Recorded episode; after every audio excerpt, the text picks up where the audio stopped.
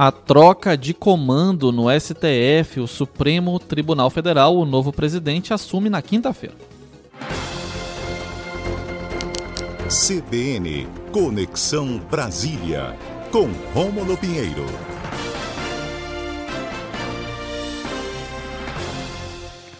Muito bom dia, Rômulo Pinheiro, tudo bem?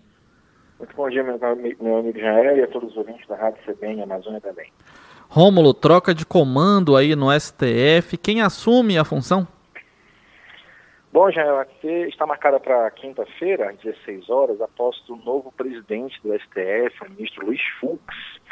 É, para quem não sabe, para quem não está acompanhando muito bem, o, o, atual presidente da corte, o ministro Dias Toffoli, entrega o carro na quinta-feira e a tendência para os próximos anos, os próximos dois anos, é, de mudança radical no comando da corte. Para ficar mais claro, o presidente do Supremo Tribunal Federal, ele tem como uma das principais funções é, pautar os processos que vão ao julgamento pelo plenário e também em voto de Minerva um caso de empate. Nós temos 11 ministros e ele dá o voto de empate também. Veja que ele, presidente, é que escolhe quais processos serão decididos, né, de grande relevância Tá? Há, uma, há uma mudança de postura porque o ministro Fux ele é voltado a uma ala mais punitivista, né? uma, uma ala do, do Supremo Tribunal Federal mais legalista ou dita punitivista, em compasso com as operações da Polícia Federal, as operações né, do, do, Ministério Público e a Lava Jato. E isso acaba com, um, um, num momento em que há profunda uh, briga política dentro do Supremo Tribunal Federal em razão de vários processos que envolvem as mais altas, os mais altos cargos uh, na República Brasileira, inclusive na presidência da República, com inquéritos das fake news, com vários inquéritos de importância para o governo. E essas, a tendência atual é uma mudança de forças. Né? Nós vamos ter agora uma, a partir de momento, a partir desse momento, um ministro mais voltado para as questões ou em compasso com as do Ministério Público. Veja que, Israel, a, o ministro Luiz Fux é um homem muito bem preparado.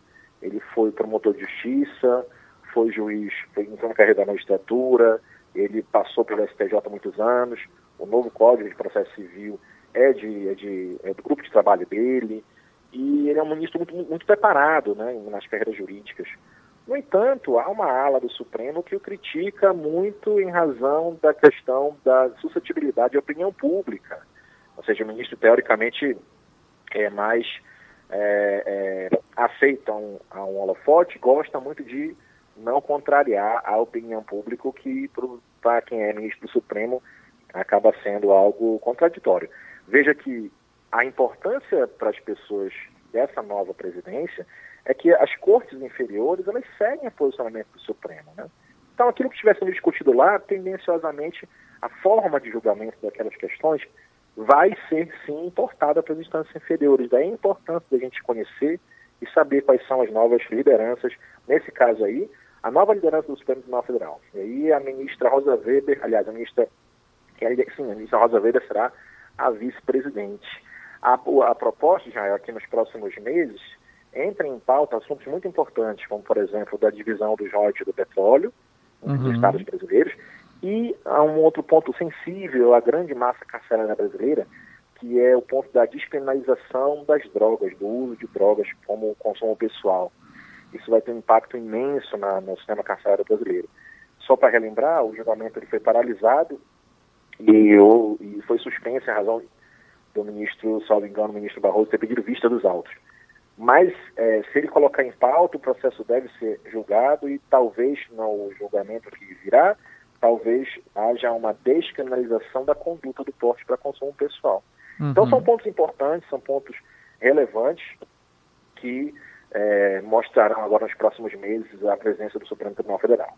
Agora, Rômulo, você acredita num fortalecimento da Operação Lava Jato com o ministro Luiz Fux assumindo o comando do STF, a operação que ultimamente vem sofrendo alguns reveses, e, e também você acha que é possível nós pautarmos novamente a discussão sobre prisão após decisão em segunda instância, ou esse é um tema que por hora está saturado? Não, já exatamente esse é o ponto importante que você levantou. Há, com a presença do ministro Fux, há uma tendência muito forte de reabrir os debates acerca da possibilidade de prisão em segunda instância. O ministro Fux foi minoria no último julgamento, participou, não, não, não votou a favor dessa possibilidade, e a tendência muito clara é de novamente estar em pauta esse julgamento. Veja que o, o ministro Fux ele é totalmente alinhado com a, a, a, a, campanha da a Operação Lava Jato e ele defende uma relativização desses direitos processuais do cidadão. Inclusive o ministro Luiz Fux, na, na esteira desse julgamento, foi aquele que suspendeu o juiz de garantias.